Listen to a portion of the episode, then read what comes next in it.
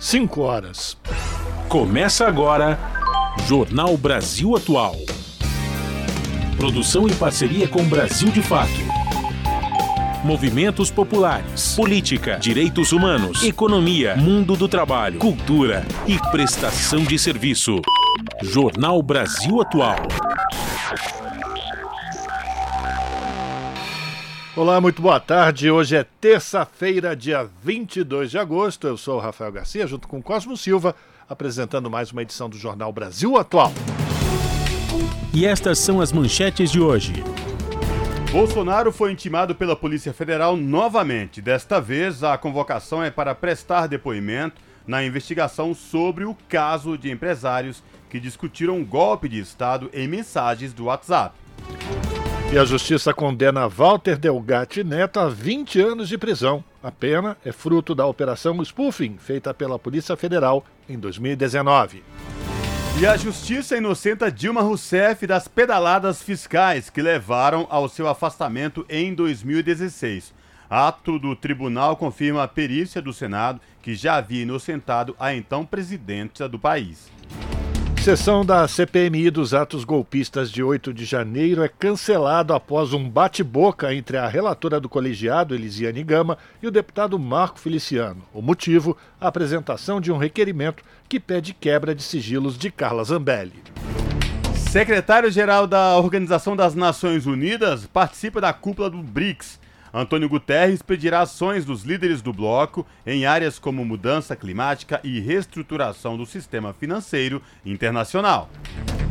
Presidenta do STF, ministra Rosa Weber, promete que o Conselho Nacional de Justiça seguirá empenhado em cobrar das autoridades o esclarecimento do assassinato da líder quilombola Maria Bernadette Pacífico. Movimentos negros convocam ato nacional em meio ao aumento de chacinas policiais. Protestos estão marcados em ao menos 14 estados e a data escolhida homenageia o abolicionista Luiz Gama. Mais de 150 toneladas de agrotóxicos ilegais no Brasil foram apreendidas em uma operação conjunta do Ministério da Agricultura, IBAMA e Polícia Rodoviária Federal. E o Ministério Público abre inquérito para apurar se sites de ensino do governo de São Paulo coletaram dados pessoais de estudantes e depois enviado essas informações para empresas de publicidade. São 5 horas 2 minutos, horário de Brasília. Participe do Jornal Brasil Atual por meio dos nossos canais nas redes sociais. No Facebook, facebook.com barra Rádio Brasil Atual. No Instagram, arroba Rádio Brasil Atual. Twitter, arroba RA Brasil Atual. Tem também o WhatsApp, o número é 11 96893 7672.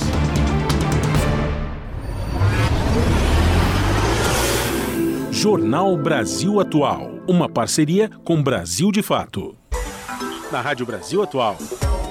Tempo e temperatura. A tarde desta terça-feira aqui na capital paulista é de tempo firme, de sol entre poucas nuvens e temperatura alta. Os termômetros marcam 28 graus neste momento. Para hoje não tem previsão de chuva aqui na capital. O período da noite e da madrugada vai ser de céu limpo e a temperatura será agradável, ficando aí na casa dos 19 graus. Em Santo André, São Bernardo do Campo e São Caetano do Sul, a tarde desta terça-feira é de tempo predominantemente ensolarado. Neste momento, os termômetros marcam 28 graus. Mais um dia sem previsão de chuva. Durante o período da noite e madrugada, a temperatura fica na casa dos 20 graus. A tarde desta terça-feira, na região de Mogi das Cruzes, também é de tempo limpo pouco nublado e temperatura alta. Neste momento, os termômetros marcam 27 graus. Para hoje não tem previsão de chuva. Durante os períodos da noite e madrugada, a temperatura cai e fica na casa dos 14 graus, com tempo pouco nublado. E em Sorocaba, a tarde desta terça-feira também é de tempo predominantemente ensolarado. Os termômetros marcam 29 graus neste momento. Não tem previsão de chuva para hoje em Sorocaba. A madrugada será de tempo limpo e a temperatura fica na casa dos 17 graus. No finalzinho do jornal eu volto para falar como fica o tempo nesta quarta-feira. Na Rádio Brasil Atual, está na hora de dar o serviço. Vamos lá, 5 horas, 4 minutos, saber como é que está a situação do trânsito aqui na cidade de São Paulo. A CET, Companhia de Engenharia de Tráfego, diz que nesse momento são 277 quilômetros de ruas e avenidas monitoradas com trânsito lento aqui na capital. A pior região agora é a Zona Oeste, apresentando 99 quilômetros de lentidão. Depois temos a Zona Sul com 72, Zona Leste 40, Zona Norte 34, por fim, região central 32 quilômetros de ruas e avenidas monitoradas com trânsito congestionado no final da tarde dessa terça-feira. A CET lembra também aos motoristas que possuem carros com placas finais 3 e 4 que até às 8 da noite estão proibidos, está proibida a circulação desses veículos no centro expandido de São Paulo. Se esse é o seu caso, encoste do carro, que senão tu vai tomar uma multinha. Vamos saber agora como é que está a situação do transporte público sobre trilhos com ele, Cosmo Silva. Boa tarde. Boa tarde, Rafael Garcia e ouvinte do Jornal da Rádio Brasil Atual. São 5 horas e 6 minutos. O metrô informa aqui que todas as linhas operam em situação de normalidade para os passageiros. Neste momento, 5 horas e 6 minutos, as linhas azul, verde, vermelha, amarela, lilás e prata, todas em funcionamento normal nesta tarde de terça-feira.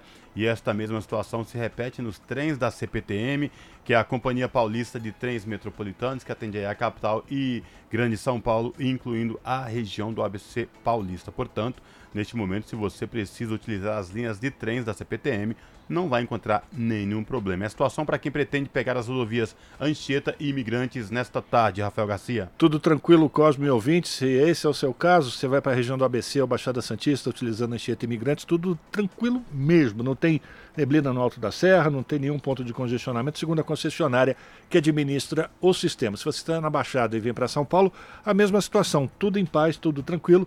Mas de qualquer forma, gente, vamos lá, com atenção na estrada e boa viagem.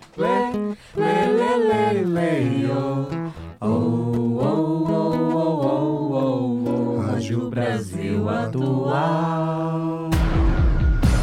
Jornal Brasil Atual. Uma parceria com Brasil de Fato. São 5 horas e 7 minutos. Lula quer fortalecer BRICS com a entrada de mais países. Ao destacar as chances de crescimento econômico dos países emergentes, o presidente defendeu uma forte parceria entre os setores públicos e privados do BRICS. As informações na reportagem de Sayonara Moreno.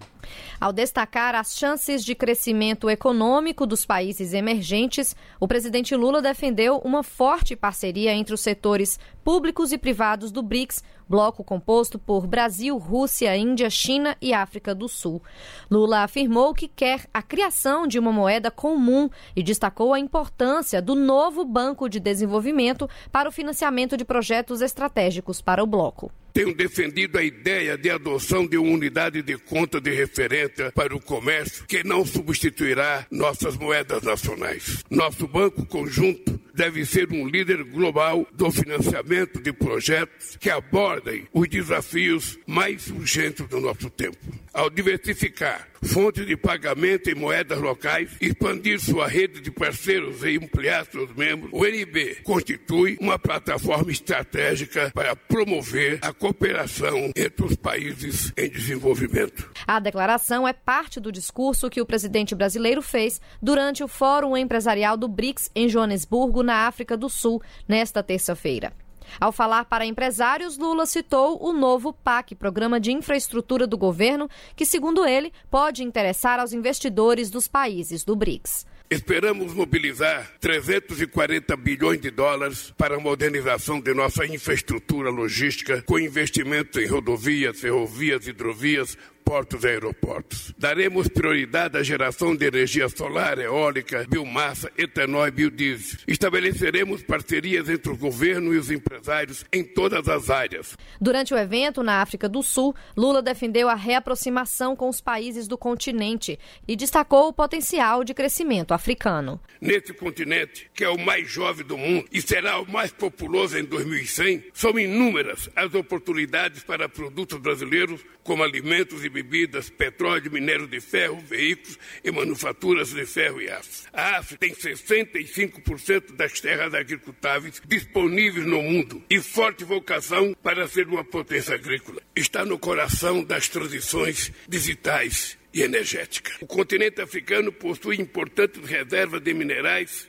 críticos como lítio e cobalto, que desempenharão um papel estratégico. Lula ainda fez críticas às barreiras comerciais impostas sob a explicação de proteção ambiental. Além disso, lembrou que em dezembro deste ano, o Brasil assume a presidência temporária do G20, bloco composto pelas 20 maiores economias mundiais. Não podemos aceitar um neocolonialismo verde que impõe barreiras comerciais e medidas discriminatórias sob o pretexto de proteger o meio ambiente. A partir de dezembro, o Brasil ocupará a presidência do G20. A presença de três membros dos BRICS na troca do G20 será uma grande oportunidade para avançarmos temas de interesse do Sul global. Já contamos com a participação da África do Sul, mas a representatividade do grupo será ampliada com o ingresso da União Africana e de outros países do continente. Por fim, o presidente Lula disse que o BRICS conta com o esforço dos empresários para mudar a trajetória do desenvolvimento global. Também disse que isso pode ocorrer com a entrada de novos membros ao bloco e com as parcerias entre os setores público e privado. Após o Fórum de Empresários, o presidente Lula participou da reunião no retiro dos líderes do BRICS. Da Rádio Nacional em Brasília, Sayonara Moreno. 5 horas 11 minutos e o secretário-geral da ONU está participando da cúpula dos BRICS. Antônio Guterres pede ações dos líderes do bloco em áreas como mudança climática e reestruturação do sistema financeiro internacional. O chefe das Nações Unidas está participando de dois eventos, reuniões paralelas e coletiva de imprensa. Da ONU News em Nova York, quem traz os detalhes é o Felipe de Carvalho. O secretário-geral das Nações Unidas, Antônio Guterres, irá para Joanesburgo, na África do Sul, para participar da 15ª Cúpula dos BRICS, bloco que reúne Brasil, Rússia, Índia, China e África do Sul. Em conversa com jornalistas, o porta-voz do secretário-geral, Stefano Dujarric, disse que o chefe da ONU pedirá aos líderes dessas nações que atuem com solidariedade e urgência em uma série de questões, incluindo a mudança climática e a reestruturação do sistema financeiro internacional, entre outras. Dujarric informou que Guterres foi convidado a falar em dois eventos, o BRICS África e o Diálogo BRICS Plus. Ambos têm como foco criar engajamento de países que não fazem parte do bloco. Segundo o porta-voz, durante a visita, o secretário-geral se reunirá com vários líderes à margem da cúpula dos BRICS. Ele também deve realizar uma entrevista coletiva na quinta-feira. Segundo agências de notícias, participarão presencialmente da cúpula os presidentes da África do Sul, Cyril Ramaphosa, da China, Xi Jinping, do Brasil, Luiz Inácio Lula da Silva e o primeiro-ministro da Índia, Narendra Modi. Da ONU News em Nova York, Felipe de Carvalho. São 5 horas e 13 minutos. Uma das discussões que deve mobilizar os participantes da cúpula dos BRICS que começou hoje em Joanesburgo, na África do Sul, é o pedido de nações que podem formalmente, pedem, aliás, formalmente o ingresso no bloco formado por Brasil, Rússia, Índia, China e África do Sul. Entenda por que tantos países querem entrar no BRICS. Quem traz as informações é Lucas Stanislau. As expectativas para a próxima cúpula do BRICS não partem apenas dos cinco membros, mas também de pelo menos outros 40 países. Isso porque um dos pontos centrais das discussões em Joanesburgo será o projeto de ampliação do bloco, hoje formado por Brasil, Rússia, Índia, China e África do Sul. Segundo diplomatas do BRICS, 22 nações apresentaram pedidos formais de ingresso e um número igual de países já manifestou interesse. Para pesquisadores, a reunião dessa semana deve servir para que os membros discutam possíveis critérios e regras de um eventual processo de expansão. Anukrati Sharma, professora do Departamento de Comércio da Universidade de Kota, na Índia, explica que o BRICS pode ser uma plataforma para outros países. Em termos gerais, porque todos os países em desenvolvimento estão tentando participar da expansão do BRICS. A primeira e principal razão é porque o BRICS é a única plataforma que trata e mantém cada um dos seus membros em uma posição igualitária, e isso é muito necessário necessário. Não há muita discriminação nessa plataforma. Então, é por isso que eu acredito que esses países podem definitivamente ter força para levantar suas vozes e expor os problemas que eles estão enfrentando. Uh, A palavra BRICS surgiu em 2001 como um termo criado por agentes do mercado financeiro para se referir às maiores economias emergentes com possibilidades de investimentos. Foi só em 2009 que os presidentes dos países se reuniram, adotaram o nome e em 2010 incorporaram a África do Sul. Quatro anos depois, em 2014, os membros deram um passo significativo, criando o NDB, sigla em inglês para Novo Banco de Desenvolvimento. A instituição representaria uma alternativa às entidades financeiras multilaterais ligadas aos Estados Unidos, como o FMI e o Banco Mundial. As alternativas financeiras e as vantagens de se associar a um bloco geopolítico forte seriam, na opinião de pesquisadores, os principais motivos para que outros países queiram entrar no BRICS.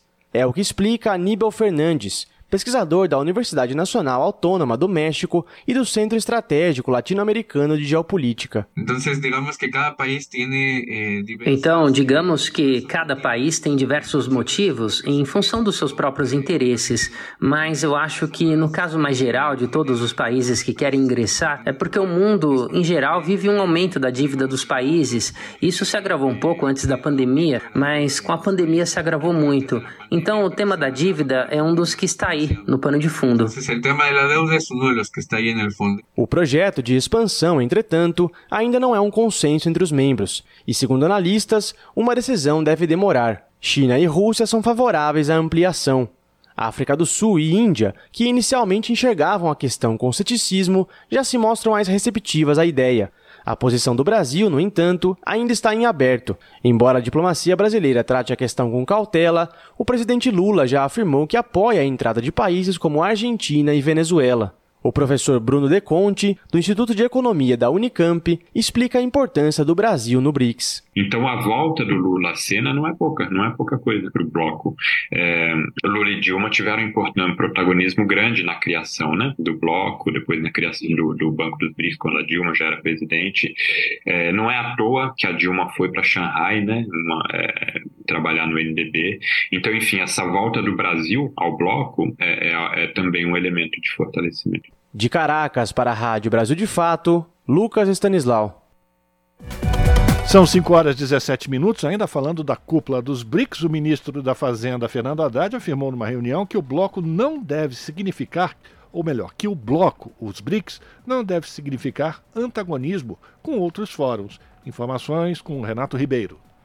No Fórum Empresarial do BRICS, nesta terça-feira, o ministro da Fazenda, Fernando Haddad, disse que o bloco não deve significar nenhum tipo de antagonismo a outros fóruns, dos quais, inclusive, o Brasil participa. Nós acreditamos que os BRICS têm uma grande contribuição a dar.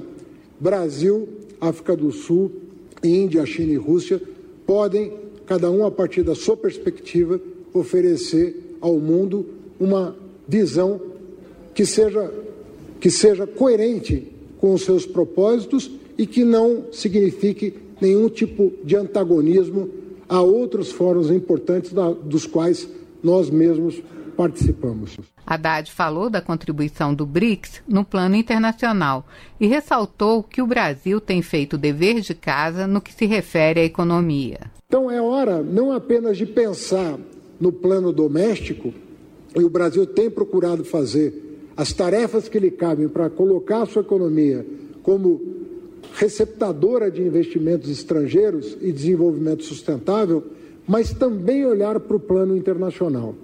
E é nesse aspecto que eu penso que os BRICS têm uma contribuição inestimável a oferecer. O ministro citou a reforma tributária como exemplo das medidas para melhorar a economia brasileira e defendeu que a África e a América do Sul se tornem plataformas para a diversificação das atividades industriais. Que África e América do Sul podem ser plataformas para a diversificação das atividades industriais globais.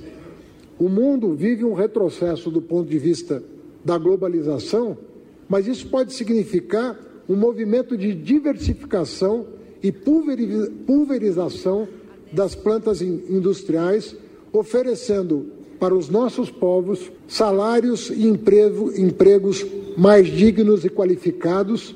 O ministro Fernando Haddad ressaltou ainda o compromisso do Brasil com o meio ambiente. O país pretende ser fonte de energia limpa e produtos verdes. Da Rádio Nacional em Brasília, Ana Lúcia Caldas. Você está ouvindo? Jornal Brasil Atual. Uma parceria com Brasil de Fato. São 5 horas e 20 minutos. Justiça condena Walter Delgatti Neto a 20 anos de prisão. A pena é fruto da operação Spoofing feita pela Polícia Federal em 2019. As informações na reportagem de Daniela Longuinho. A décima vara da Justiça Federal de Brasília condenou nesta segunda-feira Walter Delgatti Neto, conhecido como hacker da Vaza Jato, a 20 anos de prisão no processo da Operação Spoofing, deflagrada pela Polícia Federal em 2019. A sentença foi proferida pelo juiz Ricardo Leite. Cabe recurso contra a decisão. Delgatti foi preso em 2019 por suspeita de invadir contas de autoridades no Telegram, entre elas de integrantes da Força Tarefa da Lava Jato, como ex-procurador Deltan Dallagnol além de ex-procuradores da Lava Jato, o ex-ministro da Justiça Sérgio Moro, o ex-ministro da Economia Paulo Guedes e conselheiros do Ministério Público também tiveram mensagens acessadas ilegalmente. Na decisão, o juiz Ricardo Leite disse que Delgatti tinha a intenção de vender as conversas hackeadas por 200 mil reais à imprensa e rebateu declarações do hacker, que durante as investigações declarou que violou as conversas para combater injustiças que teriam sido cometidas durante a operação. Outros seis acusados também foram condenados pelas invasões de celulares de autoridades. A sentença diz ainda que Walter Delgatti obtinha dados bancários de diversas vítimas e comercializava informações obtidas em chats especializados em crimes. Procurado, o advogado Ariovaldo Moreira, que defende Walter Delgatti, informou que só vai se manifestar após analisar a sentença.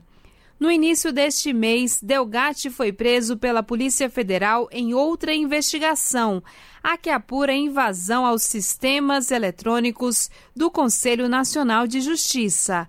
Os policiais investigam se o ato foi promovido a mando da deputada federal Carla Zambelli, do PL de São Paulo. As investigações apontam que o hacker teria emitido falso mandado de prisão contra o ministro Alexandre de Moraes. Com informações da Agência Brasil, da Rádio Nacional em Brasília, Daniela Longuinho. São 5 horas e 23 minutos. A comissão, a sessão da Comissão Parlamentar Mista de Inquérito dos Atos Golpistas de 8 de janeiro no Congresso Nacional, prevista para esta terça-feira, foi cancelada após um bate-boca entre a relatora do colegiado, Elisiane Gama, e o deputado Marco Feliciano. A briga teria sido motivada pela apresentação de um requerimento que pede quebra de sigilos de Carla Zambelli, investigada pela Polícia Federal. Feliciano, que é do mesmo partido da parlamentar, teria acusado a relatora de ser injusta ao pedir informações sobre Zambelli. Após a briga, o presidente da CPMI, Arthur Maia, cancelou a sessão deliberativa. Em conversa com a imprensa, o parlamentar afirmou que há um clima muito acirrado entre os membros da CPMI devido às divergências sobre inclusão de itens em pauta. Ainda não há previsão de quando os parlamentares vão se reunir para votar requerimentos. Na quinta-feira, o colegiado deve ouvir o militar Luiz Marcos dos Reis, acusado de trocar mensagens de teor golpista com o tenente-coronel Mauro Cid, ajudante de ordens do ex-presidente Jair Bolsonaro. E ele, o ex-presidente Jair Bolsonaro, foi intimado pela Polícia Federal novamente.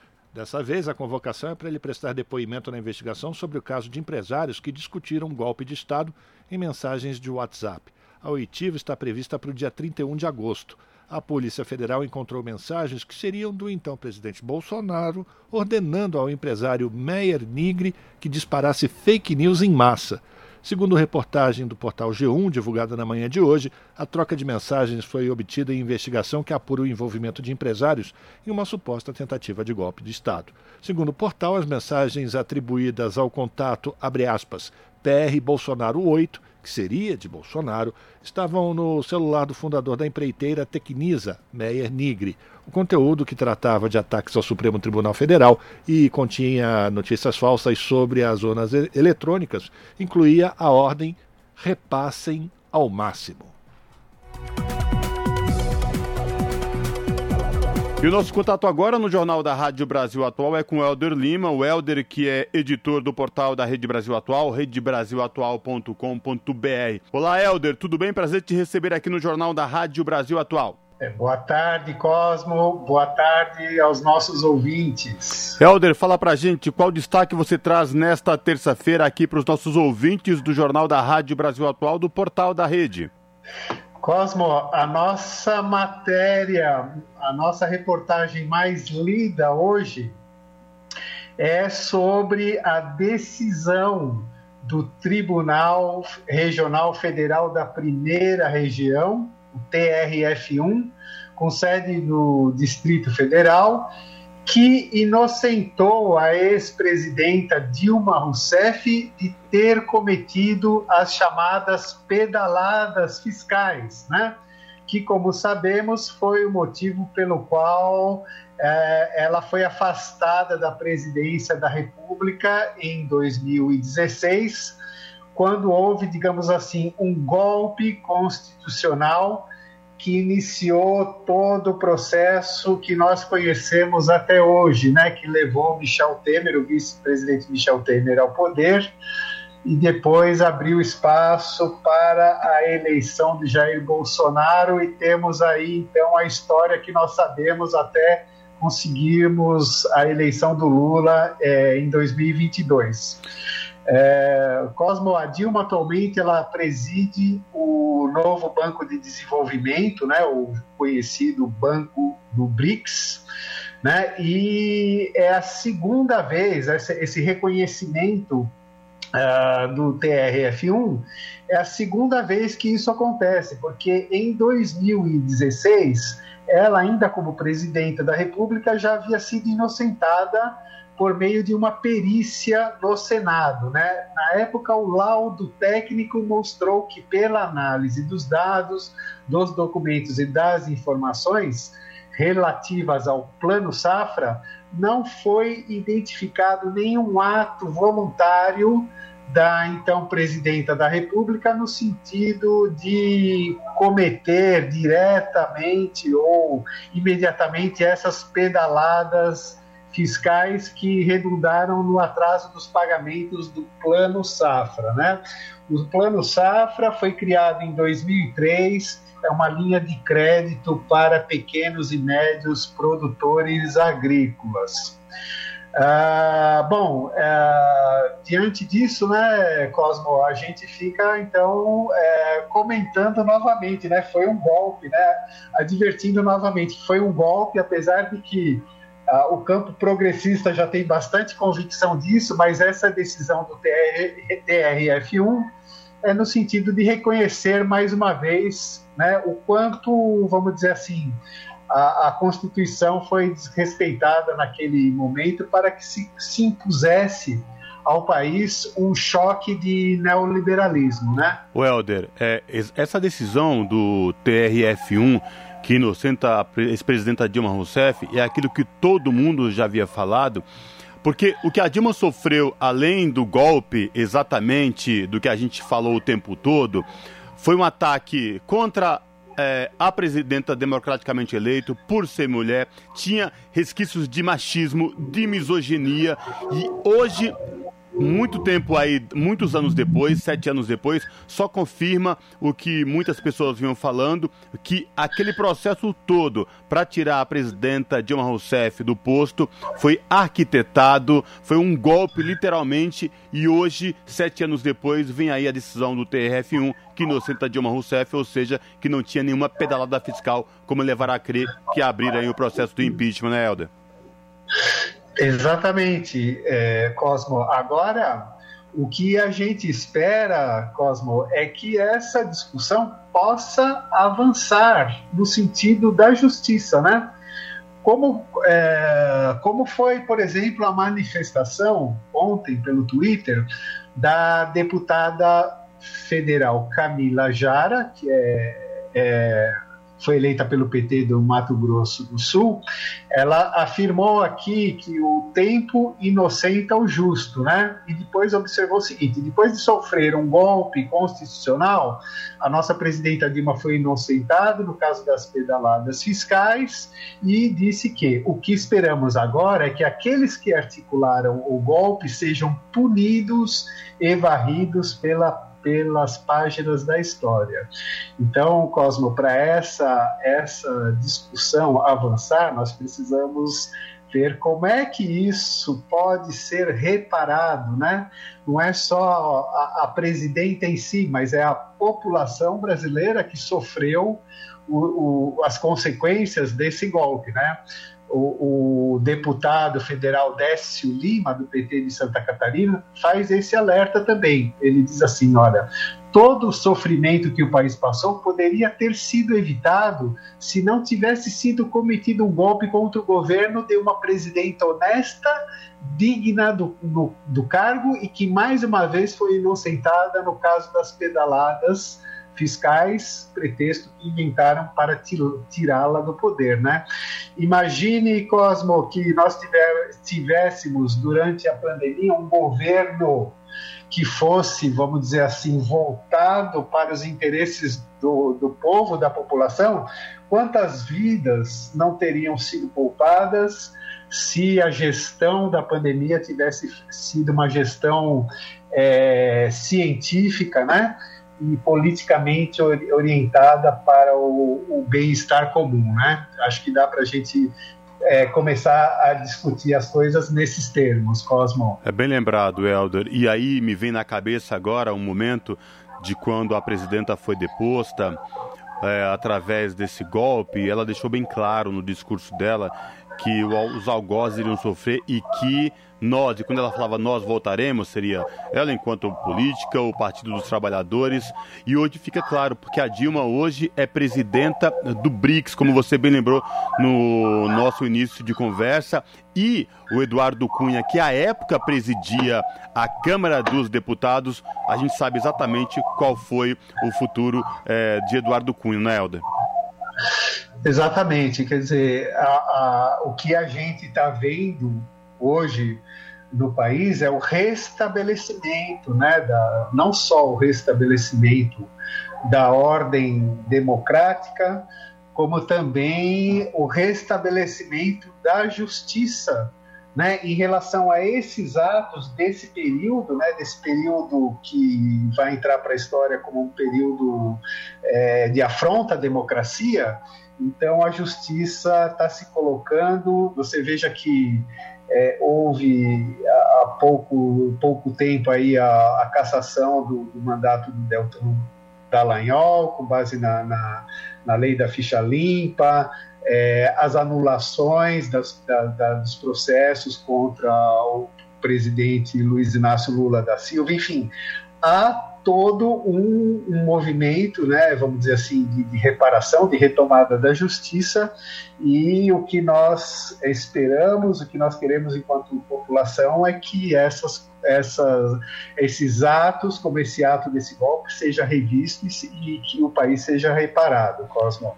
Perfeito, Helder. Eu reforço o convite para os nossos ouvintes aqui no Jornal da Rádio Brasil Atual, acessar o portal da Rede Brasil Atual, redebrasilatual.com.br e conferir na íntegra esta reportagem. Helder, obrigado, viu? Até a próxima. Abraço. Obrigado, até a próxima. Um abraço a você e aos ouvintes. Falamos aqui com Helder Lima, no Jornal Brasil Atual. Você está ouvindo Jornal, Jornal Brasil, Brasil, Atual. Atual. São 5 horas e 34 minutos e aqui no Jornal Brasil Atual nós temos o prazer de conversar agora com a Maria Auxiliadora, que é diretora administrativa do Banesprev e a Maria Auxiliadora foi eleita inclusive pelos próprios participantes do Fundo Banespa de Seguridade Social e a gente vai falar com ela sobre a postura que o Banco Santander está tomando de tentar fugir da sua responsabilidade na participação do Fundo Previdenciário dos antigos funcionários do Banespa. Maria Auxiliadora, muito boa tarde, bem-vinda aqui ao Jornal Brasil Atual. Tudo bem com você? Tudo bem, boa tarde, Cosme, boa tarde, os ouvintes. É isso. a gente está numa batalha intensa, né, é, tentando segurar a sanha do Banco Santander, né, que depois de aqui, adquirir o Banespa, né, o antigo Banespa, o Banco do Estado de São Paulo, em 2001, é, agora, depois de todo esse tempo, é, eles vieram, é, estão tentando né, fugir da responsabilidade com o patrocínio do nosso fundo de previdência e também atacando fortemente o nosso fundo de saúde, que é a Cabesp, o nosso fundo de previdência, o fundo Banespa de Seguridade Social, o Banesprev.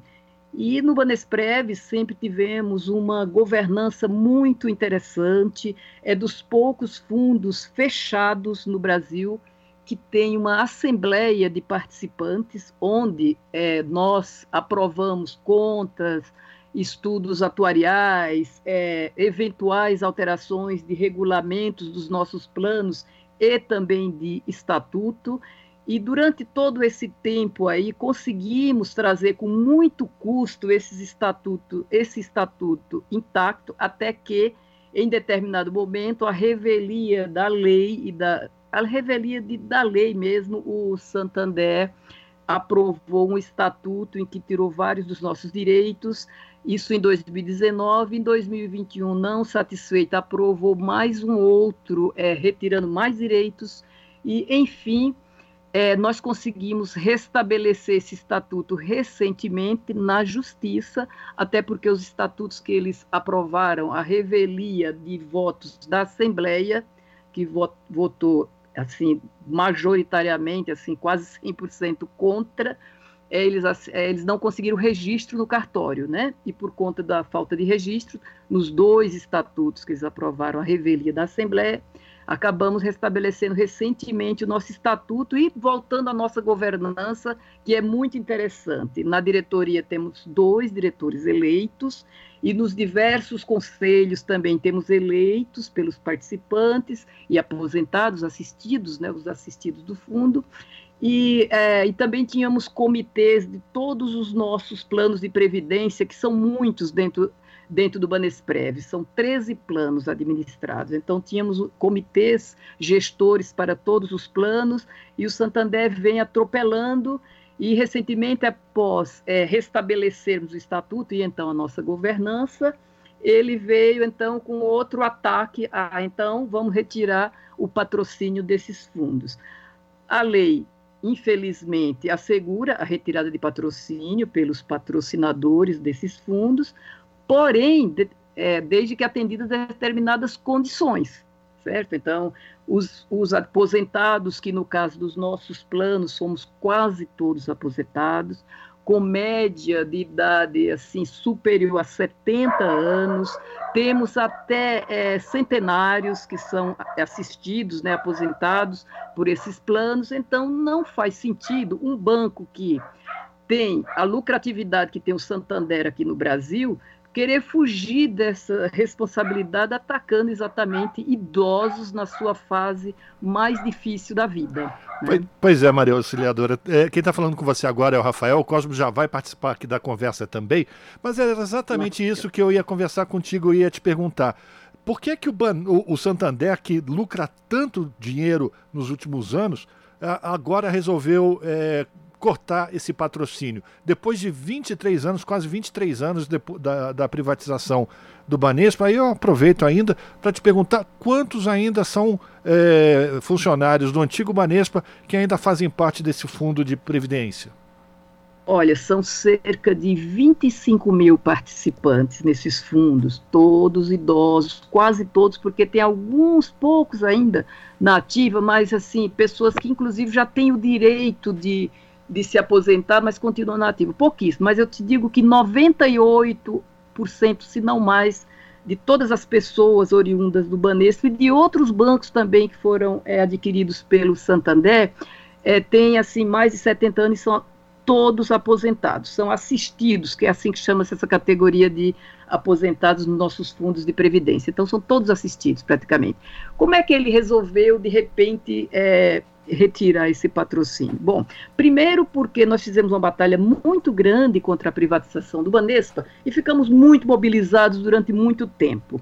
E aí, através dos sindicatos bancários de São Paulo e das nossas associações é, é, de, de funcionários do Banespa, aposentados também, tem a Associação de Aposentados, a FABESP, a FUBESP, Associação de Funcionários do Banespa. Através dessas associações em conjunto com o sindicato, com a valorosa contribuição do sindicato, conseguimos manter esses planos de previdência intacto até esse momento. E, assim, tivemos sorte também, porque é, logo depois da privatização, tivemos a eleição de governos populares que é, com afinidade com os trabalhadores e que vieram depois sendo reeleitos.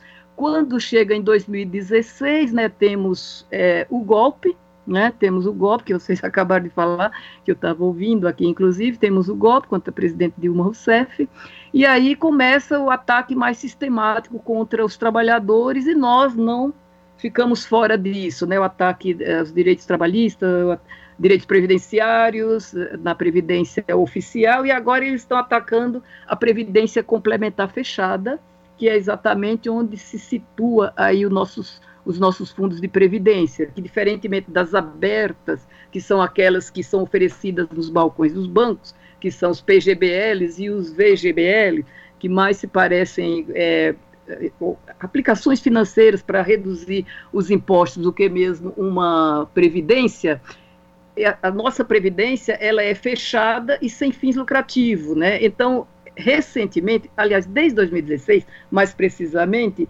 vem os banqueiros assim no ataque muito forte à, à, previdência complementar fechada, inclusive é, atacando os dirigentes eleitos ou indicados pela patrocinadora, principalmente os eleitos são indicados, são é, fortemente atacados, é, inclusive com a imprensa, com operações é, sensacionalistas para mostrar que quem sabe administrar é banco e não a previdência fechada, como vimos aí é, a Greenfield, que é uma operação que se assemelha a uma lava-jato, só que é a lava-jato dos fundos de pensão, sem nenhuma base, sem comprovação nenhuma, foi assim é, tentando é, colocar os, os dirigentes de fundo de pensão como se fossem atrasados, não sabem administrar como os do, dos bancos. E aí é nisso, é disso que a gente está falando mais recentemente, é, e agora, com a volta de um governo novamente é, que se preocupa com o trabalhador, é, os, há grupos né, de trabalho no âmbito da Previdência complementar, em que se tenta melhorar, balancear um pouco a, os normativos para que haja um melhor equilíbrio entre os direitos dos participantes dos fundos de pensão e os direitos dos patrocinadores, que também têm lá os seus direitos, porque também contribuíram, mas eles acham que são donos dos fundos de previdência. Não são. Nós somos os donos. É assim, se você quiser fazer um paralelo, é, o fundo de garantia é somente o patrão que, que contribui lá. E não é por isso que ele é dono do fundo, tá certo? O fundo é nosso, é do trabalhador. Aqui ele participa também com parte, o trabalhador com uma parte, normalmente metade, né? Normalmente se equilibra 50 e 50. E assim, eles acham que são donos e que o trabalhador não pode dar palpite a respeito do dinheiro que custeia a sua aposentadoria. é mais ou menos assim. O é. trabalhador, quando é competente para gerar lucro para o patrão, mas quando ele está gerindo o que é seu, aí ele vira um incompetente. Não, você não tem competência para isso, é mais ou menos isso. Maria Auxiliadora, aqui Cosmo falando, boa tarde para você, obrigado boa por tarde. falar com a gente aqui no Jornal da Rádio Brasil Atual. Pois bem, no que diz respeito a essa eleição da Previ aí, no, no Santander especificamente, isso pode implicar é, alguma decisão vinda do Santander pro, pro Banesprev, vocês temem por uma indicação vinda de lá na eleição dos funcionários do Santander, do Santander e mais. Para além disso, o que a Banesprev pode fazer no que diz respeito a uma, uma ação judicial caso eles, o Santander, retire de fato o patrocínio? Olha, na verdade, o Banesprev, né, que é patrocinado né, pelo, o, pelo Santander, é, em todos os colegiados, o Santander tem absoluta maioria. E quando não tem maioria, tem o voto de desempate, que é o caso do, da diretoria, em que tem dois eleitos e dois indicados. Se bem que é, nesse processo todo de, de derrubada do, do, nosso estatuto, que acabamos de recuperar, é, aconteceu de que ficar uma das vagas é, que pertence aos trabalhadores ocupada por um indicado do Santander. Então, nesse momento, tem um indicado, três indicados do Santander contra um eleito que sou eu, terminando o meu mandato, que inclusive é, eles conseguiram me afastar por um ano, com um processo sem embasamento nenhum, que foi anulado pelo órgão fiscalizador e regulador, que é a Previc. É, mas aí é outro assunto, tá? Então eu voltei, voltei no fim do mandato e agora eu sou de novo candidata. Eles podem interferir na eleição? Não deveriam, teoricamente não, porque tem todo um processo, uma comissão eleitoral, a comissão eleitoral tem é, metade é, representante dos trabalhadores, metade do Santander Banesprev juntos, é, porque é quase que a mesma coisa, né? Porque eles administram com maioria o fundo. Então, o, o fundo é, não vai fazer nada é, contra o Santander, evidentemente. O que nós tam, estamos vendo é uma, é uma eleição muito tumultuada, né? Uma assembleia para aprovação de contas, e dentro dessa Assembleia de Aprovação de Contas está também a eleição de vários é, é, candidatos para os diversos colegiados, diretoria, eu sou candidata, é, infelizmente só uma candidata pela diretoria, porque o outro ocupou o espaço, e segundo o Santander, ele tem um mandato de três anos, então não pode tirar agora. É, Aí tem outros colegiados, né? Conselho Deliberativo, Conselho Fiscal, onde todo, nesses colegiados tem a participação do, dos trabalhadores como eleitos. É, e assim, é, tem uma comissão eleitoral, e, e, dentro dessa Assembleia de Aprovação de Contas está também a votação. E como eu disse no começo, é, a votação para os candidatos é, que comporão os colegiados. E como eu disse lá no começo, a nossa, os nossos participantes, eles são idosos, é tudo mais de 70 anos, na sua maioria absoluta. Os mais jovens, assim, somos nós, assim, que vou fazer 68, 67, 8, já nem sei mais. 68. Então é mais ou menos assim. A gente é, a gente é, é idoso, a gente é uma, uma população idosa e assim ficou todo mundo para votar num, num, sistema que está muito confuso. É, tem dois links, um para votar na, nas contas, outro para votar no, nos candidatos. Então, realmente está uma confusão, o pessoal não está conseguindo entrar, muita gente reclamando, diz que as senhas não chegam, são duas senhas diferentes para as duas votações. É, assim, e tudo para pessoa com mais de 70 anos. Então, realmente está muito difícil. Então, ela está bastante tumultuada. E o Santander, de fato, ele tem candidatos, assim, óbvio que não dizem que é candidato Santander, mas a gente sabe que são candidatos muito ligados aí ao patrocinador em todos os colegiados, na diretoria, nos conselhos, eles estão com candidatos. E eles têm um plano que tem ainda pessoas na ativa, ainda tem umas 1.500 pessoas na ativa, nenhum praticamente deles é oriundo do Banespa. Então, eles ainda têm essa vantagem de ter é, funcionários ainda na ativa, cerca de 1.500, que é, podem fazer alguma diferença aí. Perfeito. Mas, assim, a eleição, teoricamente, seria uma eleição isenta e todo mundo votando com as suas senhas, mas não está fácil. Tá, Maria Auxiliadora, é o Rafa que está falando de novo. Então, os, as pessoas que vão votar ou que têm direito ao voto e estão um pouco confusas, se entrar no próprio site da FUBESP, vocês têm informações que esclarecem a, aos eleitores de como fazer ou como proceder durante essa votação afubesp.org.br, correto? Correto, temos sim todas as informações. Pena que é uma população que não está muito é ligada com, com a informática, mas é isso que a gente pede. Que ah, mas pede para o filho, para o primo, para o neto, enfim. Mas todo isso. mundo vai participar e vai fazer o melhor para todos aqueles que durante sua vida dedicaram sua juventude para o crescimento do Banespa e que depois foi comprado pelo Santander. E agora o Santander está tendo essa atitude de querer tirar o patrocínio exatamente da Previdência desses trabalhadores no final da sua vida. E eu quero agradecer a você, Maria Auxiliadora, por ter participado aqui. Nosso tempo já está super estourado, mas desejar toda a sorte e todo sucesso para vocês nessa luta que ainda estão enfrentando frente ao Santander, que parece que é um banco pobrinho, mas que lucrou muito dinheiro nos últimos anos aqui no Brasil. Forte abraço para você, Maria Auxiliadora. Muito obrigada pela oportunidade, Cosmo, Rafael, todos vocês aí, e bom, boa continuidade aí no programa. Obrigado pela oportunidade. Um abraço. Conversamos com a Maria Auxiliadora, que é diretora administrativa do Banesprev, e a Maria Auxiliadora foi eleita pelos próprios participantes desse fundo, que é o Fundo Banespa de Seguridade Social, conversando aqui no Jornal Brasil Atual. Você está ouvindo? Jornal Brasil Atual. Uma parceria com Brasil de Fato. São 5 horas e 50 minutos. O Supremo Tribunal Federal formou maioria para proibir que estados e municípios façam a remoção e o transporte compulsório de pessoas em situação de rua.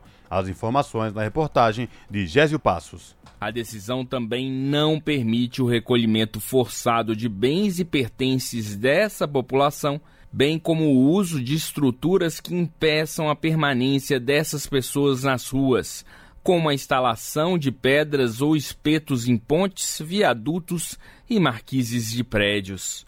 A decisão liminar do relator, o ministro Alexandre de Moraes, foi seguida pelas ministras Rosa Weber e Carmen Lúcia e os ministros Cristiano Zanin, Dias Toffoli, Nunes Marques, Edson Fachin e Luiz Fux.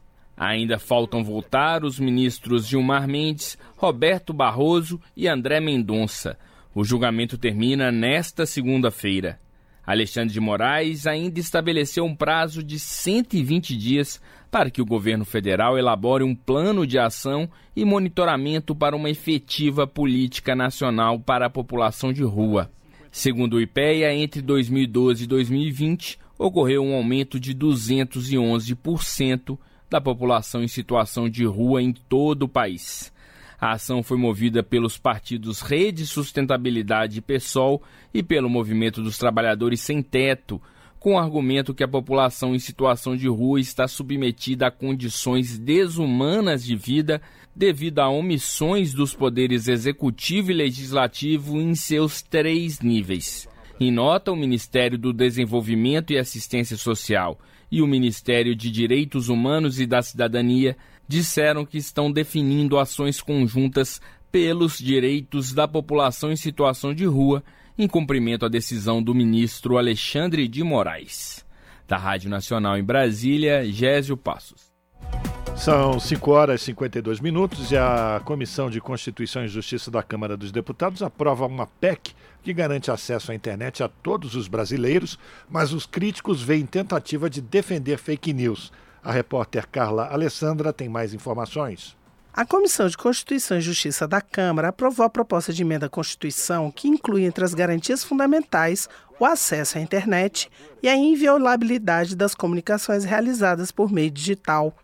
O texto aprovado na CCJ acrescenta que o sigilo das comunicações só poderá ser violado por ordem judicial para fins de investigação criminal ou para instrução processual penal. O relator da proposta na CCJ, deputado capitão Alberto Neto, do PL do Amazonas, lembrou que hoje em dia a internet é utilizada para praticamente tudo e garantir o acesso a todos é garantir o pleno exercício da cidadania. Durante a votação na CCJ, o deputado Tarcísio Mota, do pessoal do Rio de Janeiro, votou contra a proposta por acreditar que a inviolabilidade de mensagens na internet possa servir de proteção para o uso das redes sociais para disseminação de fake news. A conexão entre a, a lógica do alcance das redes sociais e do uso que tem sido feito por elas. E por isso esse debate aqui é inseparável do debate do combate às fake news, do combate à disseminação do ódio, do combate à disseminação de crimes.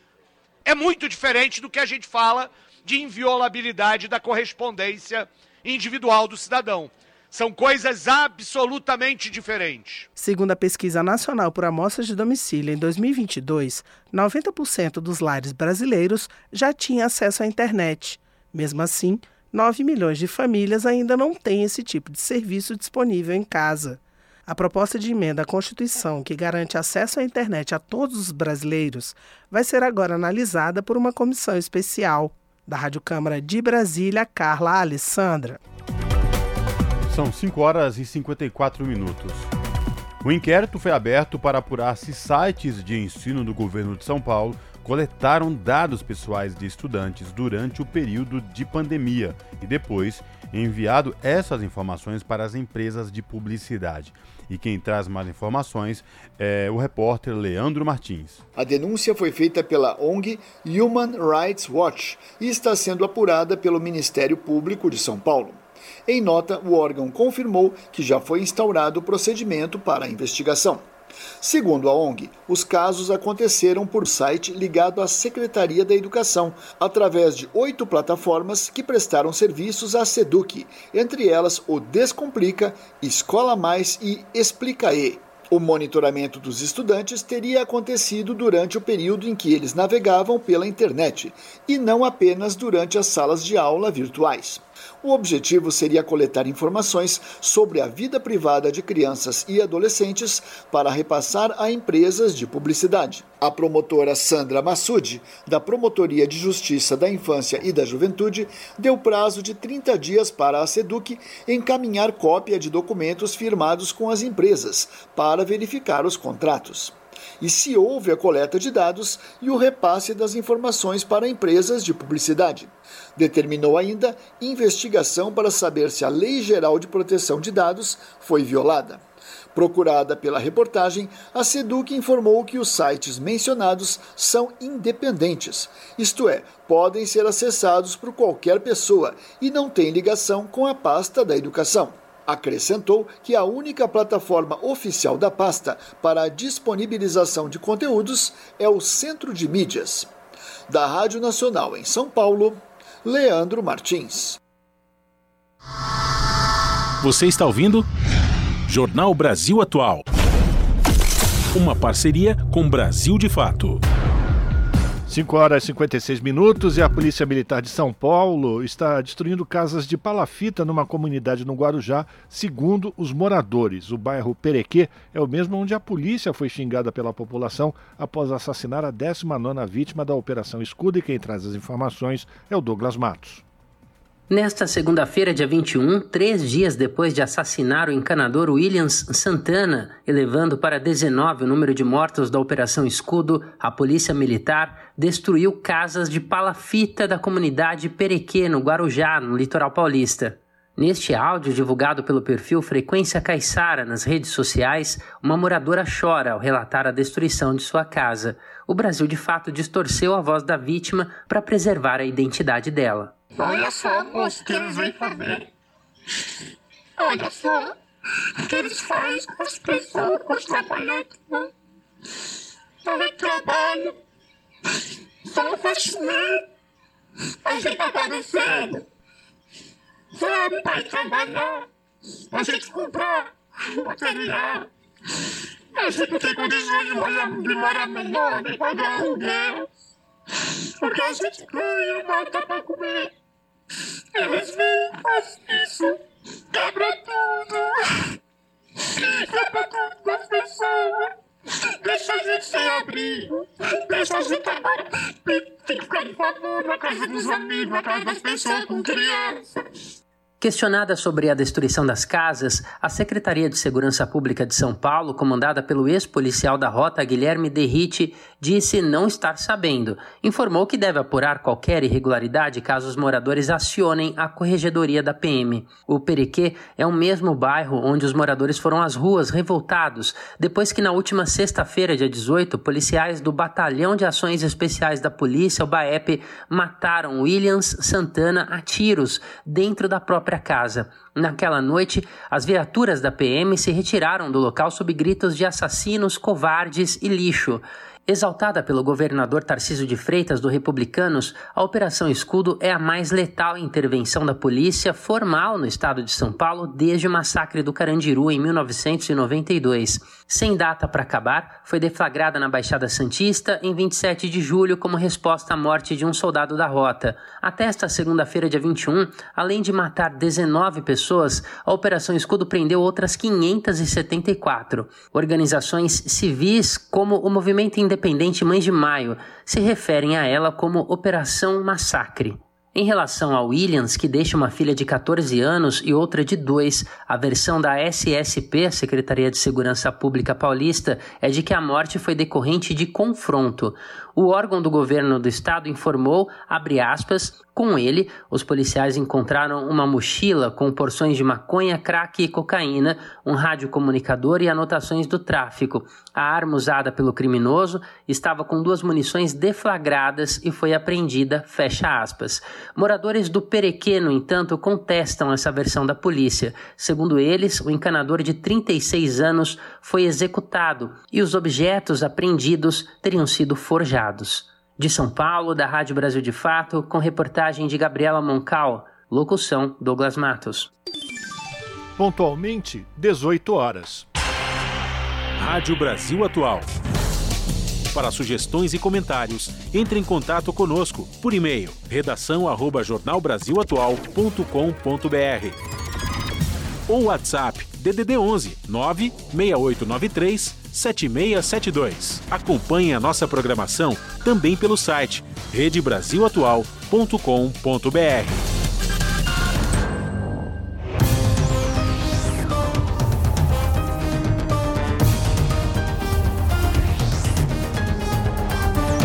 Seis horas, vamos fazer contato com a redação da TVT para a gente conhecer quais serão os destaques desta terça-feira do seu jornal.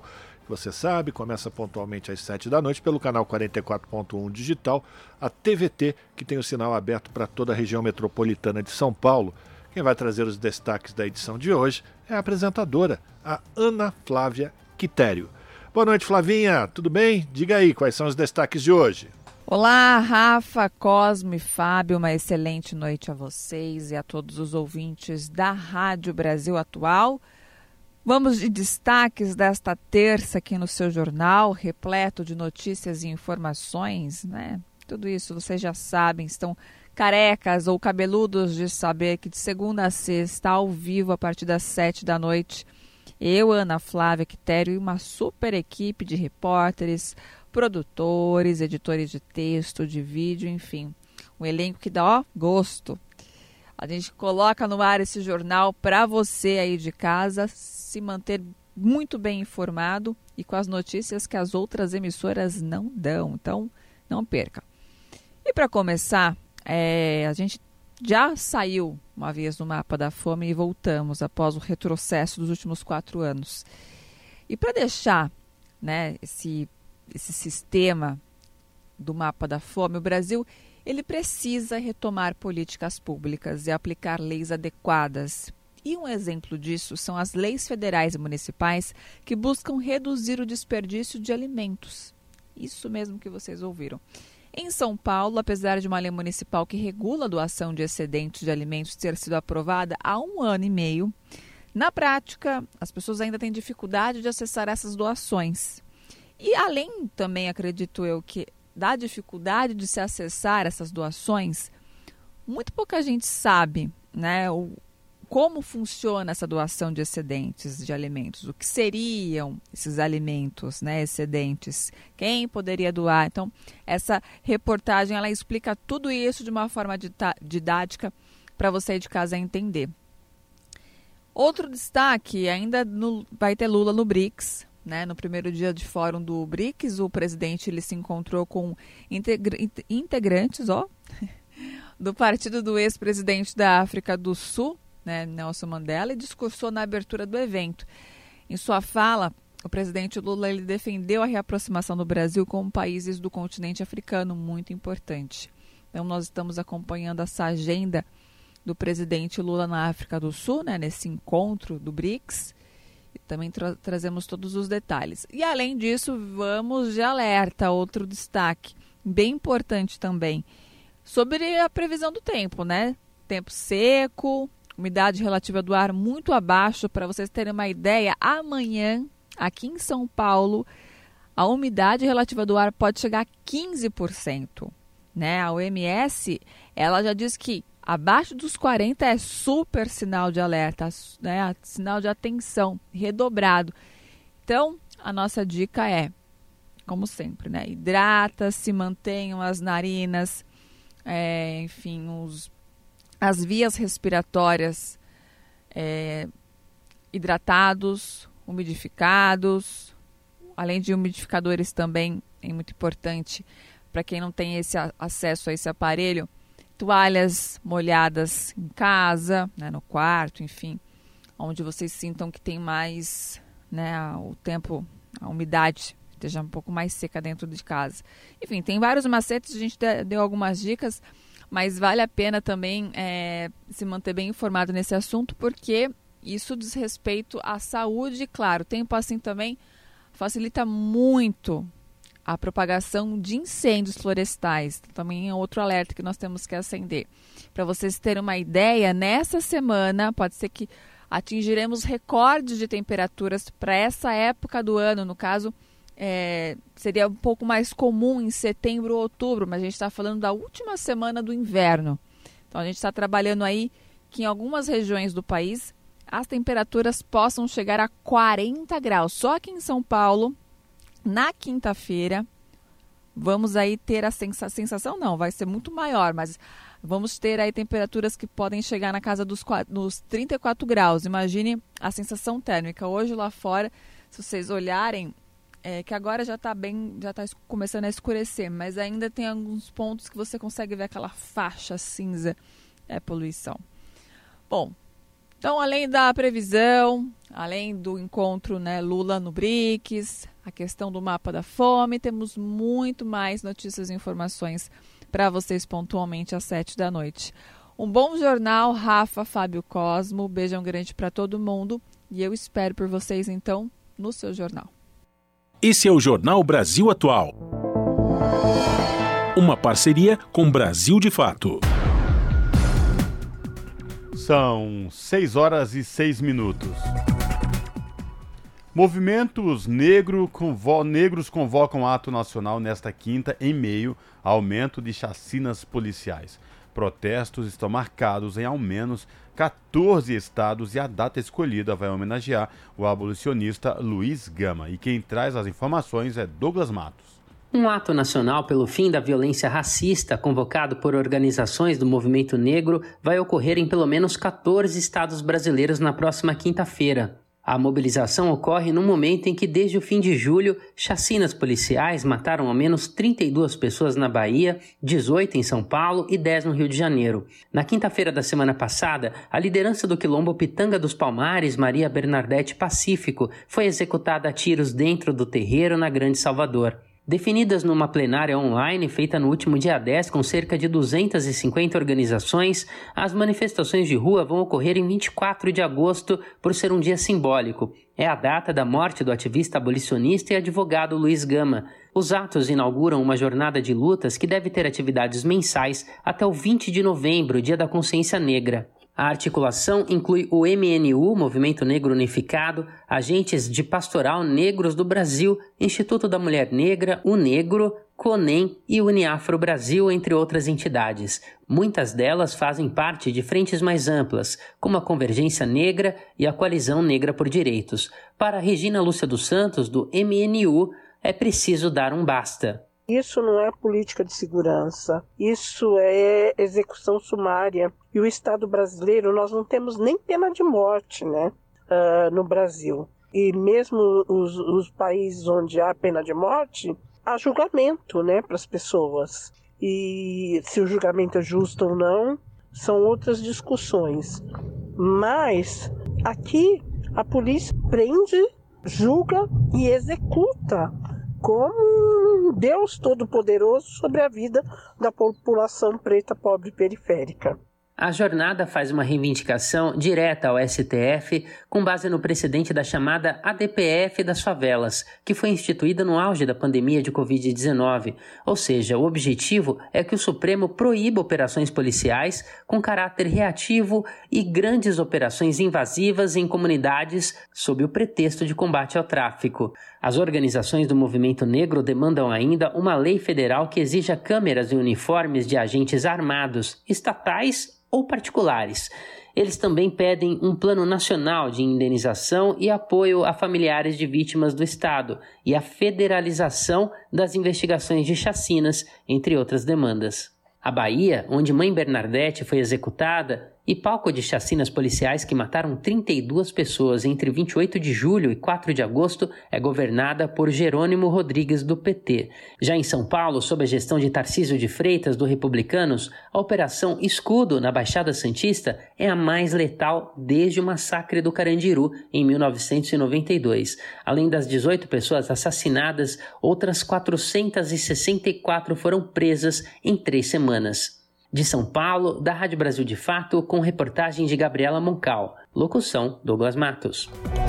6 horas 9 minutos e a presidenta do Supremo Tribunal Federal, a ministra Rosa Weber, prometeu que o Conselho Nacional de Justiça seguirá empenhado em cobrar das autoridades responsáveis o esclarecimento do assassinato da líder quilombola Maria Bernadette Pacífico, de 72 anos. Mãe Bernadette, como era conhecida a líder do quilombo Pitanga dos Palmares foi morta a tiros na última quinta-feira. Visivelmente emocionada, Rosa Weber lembrou que esteve com mãe Bernadette em julho deste ano, quando visitou o quilombo Quingoma, em Lauro de Freitas, na região metropolitana de Salvador, e que após isso manifestou diretamente ao governador da Bahia, o Jerônimo Rodrigues, a sua enorme preocupação com a situação de precariedade que ela testemunhou e também com os relatos que ouviu de lideranças quilombolas que participavam de um encontro no Quilombo. Após o assassinato de mãe Bernadette, o governo da Bahia decidiu revisar todos os protocolos de proteção de defensores de direitos humanos. O governo estadual baiano também anunciou que está reforçando a segurança de ativistas do quilombo Pitanga dos Palmares, onde o crime ocorreu, e de outras comunidades. São 6 horas e 11 minutos e ainda sobre a população quilombola, moradores do entorno da comunidade Jacarezinho, no interior do Maranhão, fizeram nova denúncia sobre ameaças sofridas por pessoas que estão interessadas em extrair ilegalmente madeira na região. A comunidade quilombola fica na zona rural da cidade de São João do Soter, a cerca de 420 quilômetros de São Luís. As informações na reportagem de Gabriel Correa. Segundo os moradores, as ameaças às dezenas de famílias são decorrentes de conflitos por terra. Um morador da comunidade vizinha de Bom Descanso confirmou a presença de poceiros em entrevista à agência Tambor. E logo aí depois eles começaram é, derribar de trator. Aí já nessa semana passada, agora que passou, na segunda-feira, foram, começaram já com trator e o correntão. Com dois tratores e um correntão rastando, e eles continuam derribando dentro da comunidade. Em abril do ano passado, o líder quilombola da comunidade Jacarezinho, Edivaldo Pereira Rocha, foi morto com seis tiros perto da rodovia MA 127. Ele já havia denunciado nas redes sociais que estava recebendo ameaças. A Polícia Civil do Maranhão chegou a prender um homem de 31 anos de idade, apontado como o autor do assassinato do líder quilombola. Na época, a Secretaria de Segurança Pública havia garantido a implementação de uma rotina de policiamento ostensivo na região. De acordo com a Comissão Pró-Índio, a comunidade Jacarezinho ainda não é titulada pelo Instituto Nacional de Colonização e Reforma Agrária, mas tem certidão emitida pela Fundação Cultural Palmares desde 2005. Segundo o Ministério Público, em 2016, uma pessoa apareceu na comunidade informando ter arrematado em leilão as terras ocupadas pelas famílias da comunidade quilombola e que, a partir daquele momento, começaria a desmatar a área para a criação de animais. Em 2018 e 2020, o MPF já havia solicitado ao INCRA esclarecimentos sobre a demora no processo para a demarcação da comunidade quilombola do povoado Jacarezinho. Também foi pedido que o órgão informasse sobre as medidas que estavam sendo tomadas para impedir a possível ocupação da comunidade por poceiros. Nós tentamos contato com o governo do Maranhão para comentar a persistência das ameaças, mas não obtivemos retorno. Também tentamos contato com o INCRA, sem retorno. Vale lembrar outro caso recente. O governo da Bahia revisou nesta semana todos os protocolos de proteção de defensores de direitos humanos após o assassinato de Maria Bernadette Pacífico, mãe Bernadette. A mãe de santo e liderança quilombola foi morta na semana passada dentro de casa no quilombo Pitanga dos Palmares, na Bahia. Da Rádio Nacional em São Luís, Gabriel Correa. 6 horas 13 minutos e a Organização das Nações Unidas presta tributo às vítimas de atos violentos motivados por religião ou crença. Especialistas de direitos humanos pedem mais visibilidade para casos. A Assembleia Geral instituiu data em 2019, deplorando abusos cometidos a grupos específicos, principalmente migrantes, refugiados, candidatos a asilo e minorias. Da ONU News em Nova York, as informações com Mayra Lopes. Neste 22 de agosto, a ONU marca o Dia Internacional de Homenagem às Vítimas de Atos de Violência baseada na religião ou crença. Peritos internacionais pedem uma resposta urgente e visibilidade aos casos múltiplos, diários e flagrantes. Em nota emitida em Genebra, o grupo de especialistas adverte que ainda persistem deficiências e violações nesses campos, incidindo em todas as direções e em todos os cantos do mundo. Para os peritos, é preciso abordar com maior determinação as causas profundas do problema. Em 2023, marca-se o 42º ano da adoção da Declaração da ONU sobre a eliminação de todas as formas de intolerância e discriminação baseadas em religião ou crença. Ao proclamar a data em 2019, a Assembleia Geral deplorou o abuso generalizado de pessoas com base na religião ou crença. Entre elas se destacam migrantes, refugiados, candidatos a asilo e minorias. Para os peritos, a adoção da declaração foi um momento marcante num percurso de mais de 20 anos, por estar reconhecido a grande aflição causada pelo desrespeito e violação dos direitos humanos, incluindo a liberdade de religião ou crença. Da ONU News em Nova York, Mayra Lopes. Você está ouvindo? Jornal Brasil Atual, uma parceria com Brasil de Fato. Agora são 6 horas 16 minutos. Comissão da Câmara dos Deputados aprova um projeto que amplia o seguro-desemprego para trabalhadores que foram resgatados de trabalho escravo. A repórter Silvia Munhato explica. A Comissão do Trabalho aprovou projeto que amplia o seguro-desemprego para resgatados de trabalho em condição análoga à escravidão. O mesmo benefício será pago ao resgatado do tráfico de pessoas. Conforme o texto, a pessoa resgatada deverá ser encaminhada para qualificação profissional e recolocação no mercado de trabalho por meio do Sistema Nacional do Emprego. O relator, deputado Bongás, do PT do Rio Grande do Sul, disse que é justificada a extensão do seguro de três para seis parcelas. Porque essas pessoas geralmente estão em outro município, estão em outro estado, entram em depressão psicológica, precisam é, voltar a procurar emprego, então eles precisam de mais tempo para poderem se reabilitar, para poderem usufruir de novo do seu direito do trabalho. Também seria eliminada a vedação de recebimento do benefício pelo mesmo trabalhador, em circunstâncias similares, nos 12 meses seguintes à percepção da última parcela. Bongás incluiu no projeto que o governo poderá ajuizar ação contra o infrator autuado por usar trabalho escravo ou envolvido em tráfico de pessoas para que ele pague as parcelas de seguro-desemprego recebidas pelos trabalhadores resgatados. O projeto que amplia o seguro-desemprego para trabalhadores resgatados de trabalho escravo será analisada agora pela Comissão de Finanças e Tributação. Da Rádio Câmara de Brasília, Silvia Minhato. São 6 horas e 17 minutos. Cerca de 9 bilhões e 500 milhões em dívidas foram negociadas em um mês do programa Desenrola, aponta levantamento da Febraban, que é a Federação Brasileira de Bancos. O dado refere-se ao período de 17 de julho a 18 de agosto. Em número de contratos, foram um milhão e meio de dívidas negociadas, alcançando pouco mais de um milhão de clientes. A adesão ao programa segue até 31 de dezembro. O volume financeiro do levantamento é relativo à faixa 2, na qual os débitos bancários são negociados diretamente com a instituição financeira em condições especiais. Esse segmento inclui as dívidas bancárias dos clientes que tenham renda mensal superior a dois salários mínimos e menor que 20 mil e que não estejam incluídos no cadastro único do governo federal. Nesse mesmo período, cerca de 6 milhões de clientes que tinham dívidas bancárias de até 100 reais tiveram as anotações negativas retiradas, ou seja, foram desnegativados.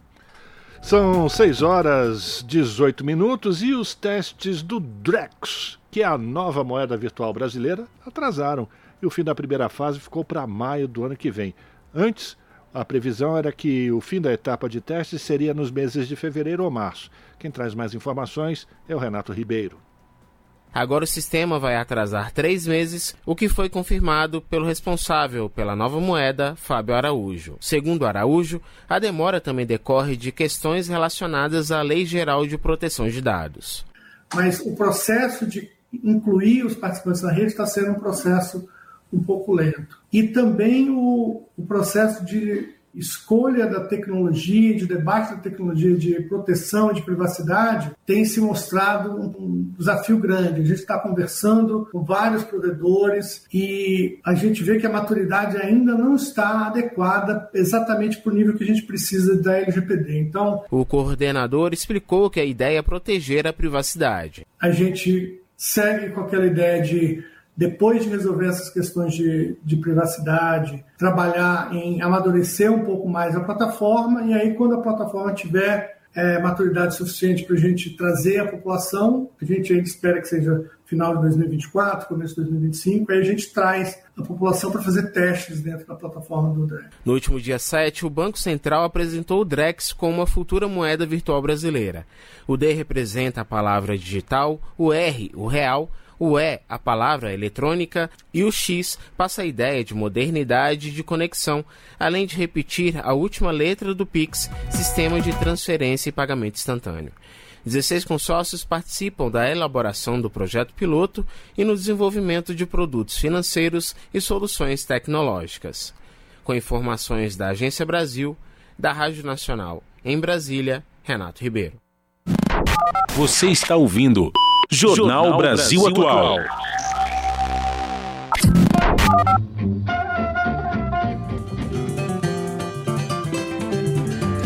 Mosaico Cultural, uma produção Rádio Agência Brasil de Fato.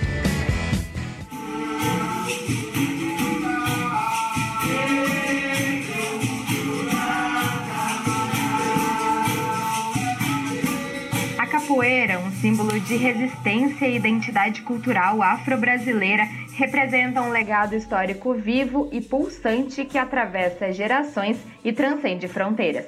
A manutenção da memória ancestral é fortalecida, sobretudo, na capoeira de Angola, em rodas, gingas e nos cantos que ecoam pelo país.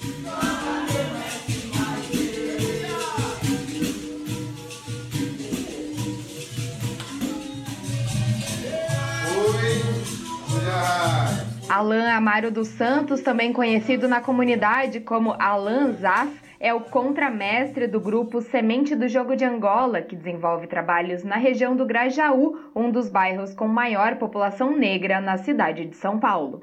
A capoeira ela é, ela é afro-brasileira, ela, enquanto essa manifestação que a gente conhece hoje, ela se dá aqui no Brasil, mas ela se dá muito em função de outras manifestações africanas, de outras, é, outros movimentos de dança, de luta, de danças guerreiras que haviam na África e que se encontraram no Brasil na condição é, das pessoas escravizadas.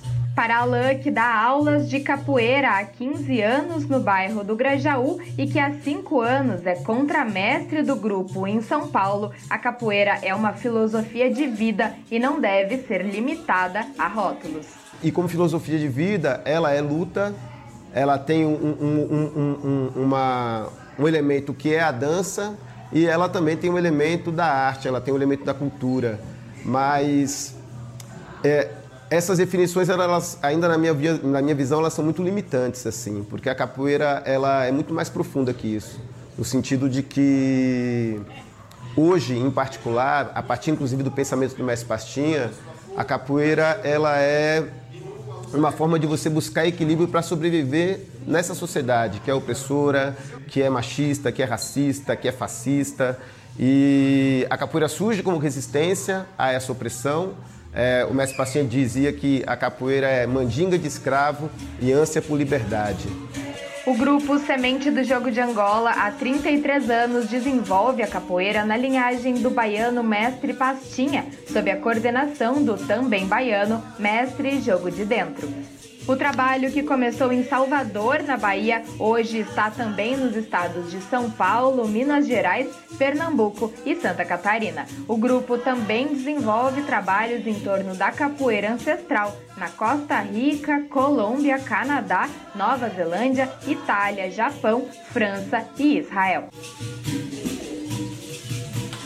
A capoeirista Simone Gomes da Silva, que há 20 anos acompanha o projeto do Semente do Jogo de Angola em São Paulo, conta um pouco sobre as atividades realizadas pelo grupo. É, a capoeira, como eu falei, né, ela é um conjunto né, de, de que, que, que faz o elemento dela, né? Então, ela tem os treinos de capoeira, ela tem aulas de musicalidade, ela tem os seminários que, a gente, que, que, que é feito pelo grupo também.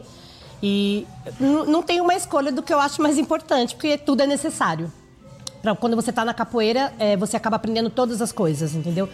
Para Simone, a capoeira significa um complemento na vida, um encontro ancestral e um encontro com ela mesma.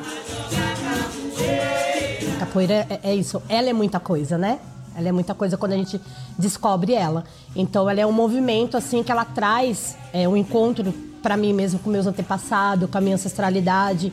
E hoje é a busca da minha pessoa, de quem eu sou, né? Da onde eu venho, para onde eu vou, né? É, do meu equilíbrio, do meu emocional, da minha mente, do meu corpo, da minha alma. Então ela é um conjunto de tudo. Ela é tudo. Para mim a capoeira ela é um complemento da minha vida. Não vivo sem ela. É. Outro elemento importante trazido por Simone é a participação das mulheres nos espaços da capoeira como uma forma de expressão e de resistência contra as opressões. Foi, foi difícil chegar até aqui, né? A capoeira ela vem de um movimento machista, né? E aonde por, por um tempo ela vai se, se abrindo para as mulheres estar tá, tá se movimentando dentro dela. E é uma forma da gente de resistência, é uma forma da gente se expressar, é uma forma de mostrar que a gente está aqui também, a gente pode, a gente consegue.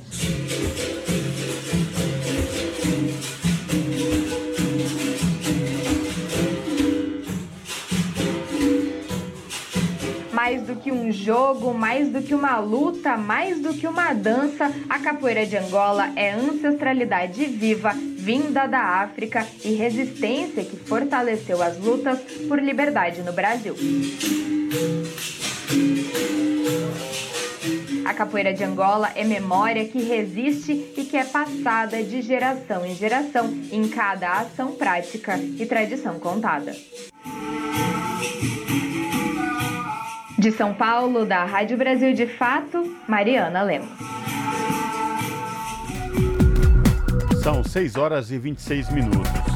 Semana Mundial da Água enfatiza soluções em meio à crise do clima. Agências das Nações Unidas assinalam complexidades marcando ligação entre o recurso e as mudanças climáticas. Alterações associadas ao crescimento da população podem agravar carência severa de água. Da ONU News em Nova York, quem traz os detalhes é Felipe de Carvalho.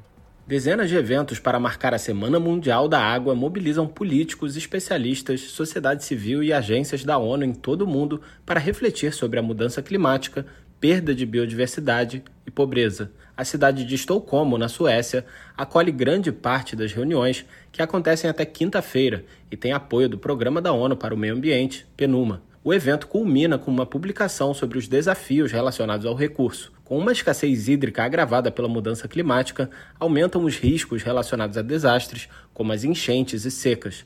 A subida das temperaturas interrompe os padrões de chuva e todo o ciclo da água, destaca a ONU.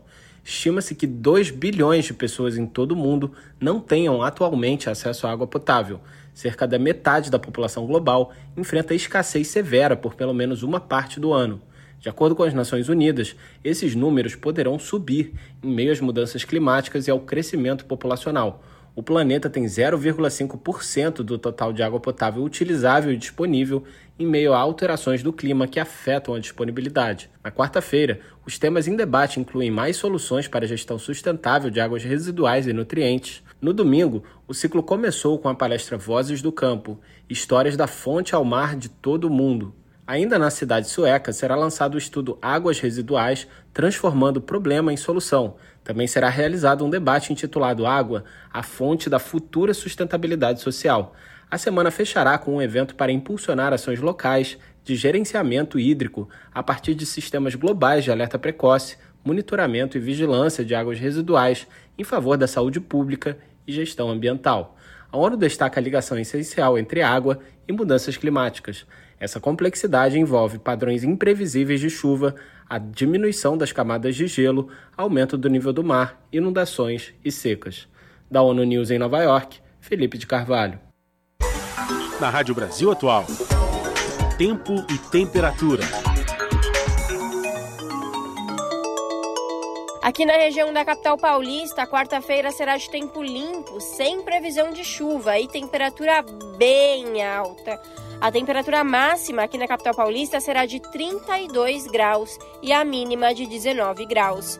Nas regiões de Santo André, São Bernardo do Campo e São Caetano do Sul, a quarta-feira também será de tempo limpo e seco, de sol e temperatura alta, com máxima de 32 graus na região do ABC Paulista e mínima de 19 graus. Em Mogi das Cruzes, mesma coisa, temperatura alta na quarta-feira. O dia será de sol, tempo limpo e seco, sem chance de chuva, com máxima de 31 graus e mínima de 14 graus. E em Sorocaba, olha, nada diferente. A quarta-feira será de temperatura alta. O tempo fica limpo e seco, sem previsão de chuva, com máxima de 33 graus e mínima de 17 graus. Larissa Borer, Rádio Brasil Atual.